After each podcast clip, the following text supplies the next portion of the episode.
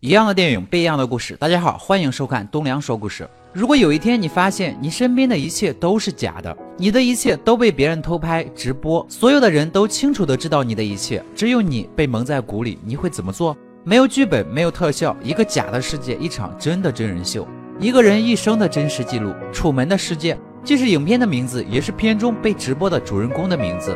楚门本人从小就被导演老变态安排进了一个巨大的摄影棚，即真人秀的设置现场。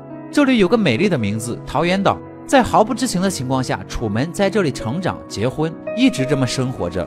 直到有一天，一个不明飞行物坠落在他眼前，他开始对自己生活的这个世界产生怀疑。电视机外，真人秀的导演老变态和几位主演介绍了对于真人秀和生活的看法，并穿插了主人公对着镜子表达自己对生活的困惑自述。如果再见不到你，那祝你早安、午安、晚安。每天早晨出门，楚门都会这样和邻居一家问好，害怕的看着那条扑向他的斑点狗。某天，在他开车门的那一刹那，一个不明飞行物从天空坠落。楚门好奇的上前查看，新闻报道说这是飞机空难坠落的零部件，希望人们安心。接着，楚门到报摊买了一份报纸和太太爱看的时装杂志，穿越熙攘的人群和孪生子寒暄，向他们推销保险，然后进入公司上班。楚门打了一个电话，寻找一名叫小美的女子。并询问河南这个地方。小美是楚门上学时喜欢的女孩，他们坠入爱河，但小美的表现却一直有些奇怪。她告诉楚门，她的生活，她的一切都是假的，要他逃出来去找她。最后，她被一个自称是他父亲的男人带走，消失在他的人生里。领导派遣楚门出差，但楚门对海有着深深的恐惧，没有办法坐船远行。但其实这是导演老变态对他的测试，不希望他发现真相。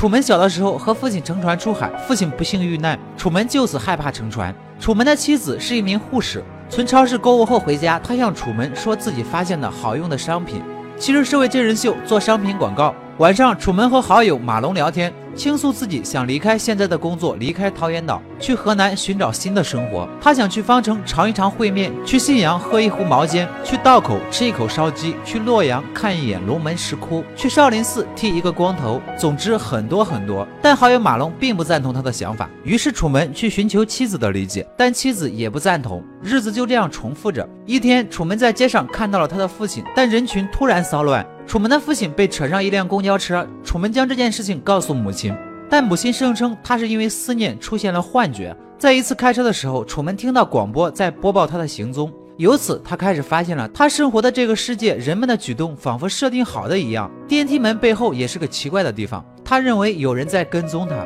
他的父亲也还活着。他觉得自己的人生身不由己，他想要去寻找父亲。楚门发现妻子拍结婚照时叠手指，他小心地寻找着能证明他猜测的一切证据，发现妻子种种不自然的行为。楚门打算立刻离开这里，去河南寻找小美。从买票到乘车却一直不顺利，没能成行。无法逃离这里的楚门彻底疯狂，决定驾车逃跑。然而不幸的是，他还是被妻子和其他人阻止。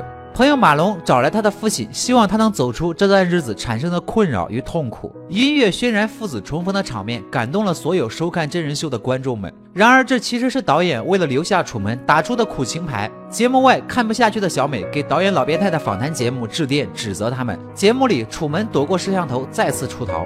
慌乱的演员们地毯式的搜索寻找楚门。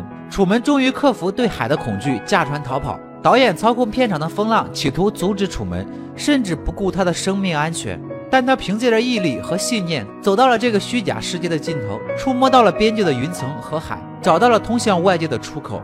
老变态导演了他的人生，与其说他是控制了楚门人生的导演者、创造者，不如说他更像是楚门的父亲，以父爱的名义禁锢着自己的孩子，害怕他飞远离自己而去。而楚门这个儿子的角色，则是想要逃离爱的束缚。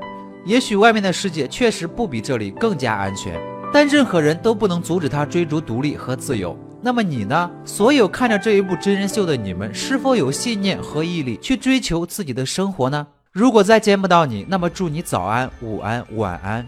好了，今天的故事就说到这里。喜欢我的朋友，记得点赞、评论、关注一下。我们下期再见。